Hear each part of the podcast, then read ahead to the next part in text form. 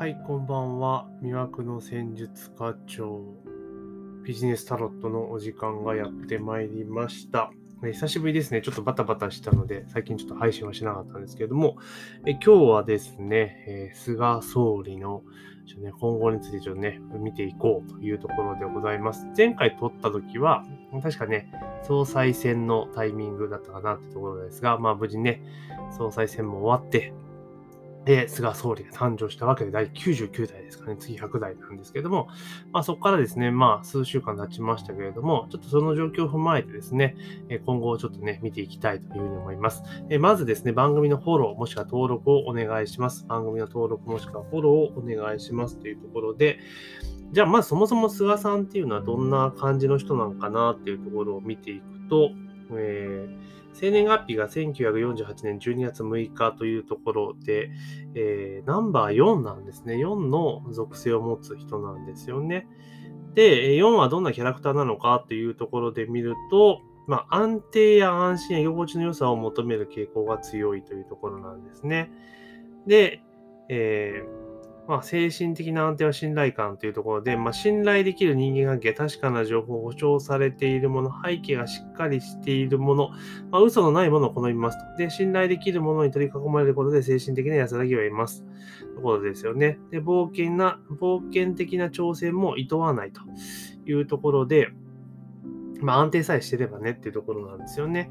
なので、まあ、今回、だから結局あれですよね、信頼できる人を大臣とかに置いているっていうところがね、例えば河野さんとかね、あこいつは仕事できるだろうみたいなところ、あと確かな情報とかっていう背景をしっかりしているものをやっぱりね、好んでいるという傾向があるので、まあ、組閣の人事を見てても、まあ、それにやっぱりピタッとはまるんかなっていうところではあります。はい。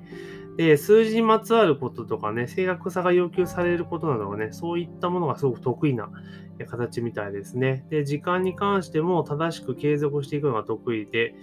で、これでいくとね、うさぎと亀がいるならば、4番は亀ですっていうところなので、スピードはなくてもっていうところですが、まあ、スピード感で言ったらすごく速いのかなっていうところですよね。まあ、逆に言うと、まあ、本人はマイペースでコツコツコツコツ実務をこなしていくっていうところなんだけれども、周りをうまくコントロールしてスピーディーに動かしているっていうところもあるのかなというところですね。はい。で、えー、結局ですね、えー、じゃあどんな人なのかっていうところでいくと、まあ、信頼を得るとか正しい情報を伝える行動を積み重ねていく、ありのままで率直に生きる、自分のペースを保つ、社会とのバランスを保つ、ゆとりを保つとかいうところなので、まあ、菅さんは大体そういうような感じなのかなというところですよね。うん。で、あの、本当に、その、なんだろう、ぼんやりしたもの、正確さっていうところはすごいこだわりがあるようなタイプの人なので、まあ、ぼんやりしたとか、ぼやっとしたものが、まあ、基本的には苦手っていうかね、嫌だなっていうところなんですね。で、えどちらかというと、えま4番の属性なんですが、構成要素でいくと、まあ、1と、え3足して4ってことなんですよね。だから1の属性ってところで行動と開拓、情熱、現実物質、主張、反発、シンプルっていうのが1番。で、3番が個性、頂点、好奇心、発展、工夫、集中、無邪気、些細っていうのが、あ繊細かっていうのが3番なんですよね。で、まあ、これを足して、でまあ、4番という属性は出ているんだけれども、まあ、今見ていくと行動とかっていうところですね、自分が動くしかないため思い出ったらすぐこう実行するとか、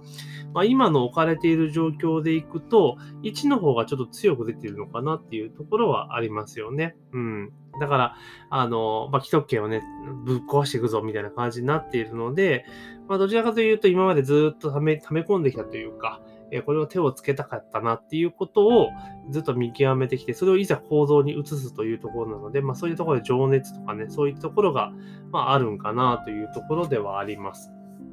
なので非常にね、まあ、楽しみなところはあるし、期待感が大きいというところも、まあ、何かこの支持率に出てるのかなというところです。で、今ね、あの、あれですよね、学術、なんだ、会議かなんかのね、えー、推薦を蹴ったというところで結構ね、メディアとかね、左巻きの人が、えー、ああじゃこうじゃ言っておりますけれども、まあ現状においてじゃあ、菅さんはどうしたらいいんかっていうところなんですけれども、えー、それを見ていったときにね、このナンバーインスピレーションカードっていうのを今ね、パッとね、引いてみたんですけれども、えー、11番が出てきましたね。シルバーなんですね。で、えー、その中でいくと、えっ、ー、と、ナチュラルっていう項目のクリアっていうのが出てるんですね。なのでまあ、基本的には、もう菅さんが思った通りに進めていった方が、物事はうまく進んでいくと。で、結構、その、今の、その、学術会議のね、ことに関して、まあ、拒否したってことに対してですね、まあ、一部メディアと左巻きの人は猛反発をしていて、まあ、ツイッターとかでもね、なんかいろいろ出てますけれども、まあ、さもね、とんでもないことしてしまったんだっていうふうに騒いでる界隈がいるんですけれども、おそらく国民はすごく冷静に物事を見ているっていうところがあるんですね。ですから、え菅さんが思っていること、え意図していることというところは、え明示しなくて、アナウンスしなくても基本的には通じていると。唯一言うならばちゃんとアナウンスをした方が絶対いいですけれども、ただ国民は冷静に見ているので、まあ、ここはあまり気になさらずに行った方がいいんかなっていうふうには出ていますね。まあ気になさらずにっていうか、あの、あれですね、どういう背景があって今回は蹴ったんだっていうことはやっぱ明確に説明はした方がいいと思うんですね。この説明、あの、なんていうの、任命をね、拒否したとかそういうところは全然問題ではなくて、何、何故や、ダメだったのかっていうことだけは外したのかっていうことをしっかりと、説明すればさほど問題ではないですし、逆にこれをですね、曖昧にしてしまうと、えしょうもないところでまたね、あの時間ばっか取られてしまうので、まあ、菅さんのその、えパーソナリティね、1とか、え1と3と4か、で数字から見ていくと多分うまく立ち回るんじゃないかなと見ています。ですから、あのその自分ね、今の内閣が判断したことに対して、きっちりと理由をですね、理を整然と説明していけば、多分クリアできるし、多分ね、左負けの人は思ってるほどこのネタ盛り上がらないだろうなというところですね。あと、菅さん自体はやっぱ対応が、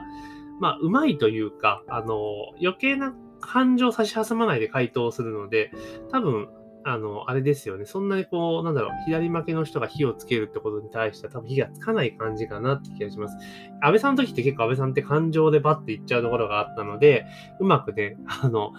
火つけられちゃったらバーって燃えて反応してしまったところがあったんですが、まあそういったところはないのかなと。ですからまあ、このね、えー、ところで淡々と、えー、説明を求められた回答をしていくと、で感情的にならず淡々と話していけば、多分ね、野党も攻め込めないと思うんですよね。で結局マスコミ使ってワーワーするだけだけれども、結局国民はそれを支持しないので、あの多分このまま続けていかれるのがすごくいいんじゃないかなというふうに、えー、見えています。ですから、あの、今後しばらくですね、多分、あの、こういったしょうもないところで足を引っ張るネタを多分どんどんぶつけてくると思うんですが、おそらくは今の流れでいくと、まあ、こういうのうまく立ち回っていって、攻撃を無効化していってしまうんじゃないかなと。だから、これで結構仕事をちゃんとしていった上で、結果が出始めたら、むしろ安倍さんと同じぐらい結構長期政権になる可能性も十分にあるかなというところですね。ただ、あの、ちょっとね、立ち回り方を失敗してしまって、党内のあれが崩れてくると、ちょっとね、なかなか難しくなってくる可能性もありますが、今のような形で立ち回って、しっかりと立ち回っていて、説明っていう部分をしっかりとしていけば、おそらくは支持率もそう下がることはないですし、あの、そう下がることはないというか、もう野党がぐだぐだなので、まあ、基本的には問題ないんじゃないかなというふうに見ています。なので、今ね、えー、ちょっとね、バタバタしそうですけれども、まあ、そつなくね、えー、自然な形で、あの、うまく受け流していく。で、説明をしていくってことをすれば、問題なくクリアできるっていうような風に見えています。というところで今日はですね、えー、菅総理が誕生したので、ちょっと菅さんっていうのはどんなタイプなのかっていうところと、あと今ね、あの、学術会議の推薦のところがあったんですけど、それに対してどう対応すべきかっていうところをですね、えちょっとナンバーインスペーションカードを使ってですね、ちょっと見てみました。まあ、結果ですね、菅さんが思ってる通りに淡々と進めていくのがベストだぞという、え、答えになっていますので、まあ、このまま進めてもらうといいんじゃないかなというふうに思っております。というわけで今日は、え、菅総理のね、今後についてちょっとね、え、今バタバタしてる件について調べてみました。で、ぜひね、登録もしくはフォローをね、お願いしますということと、あと自分自身もちょっとね、見てもらいたいぞっていう方はですね、LINE もしくはね、Twitter で、えご連絡いただければなというところでございます。というわけで本日の配信は以上とさせていただきます。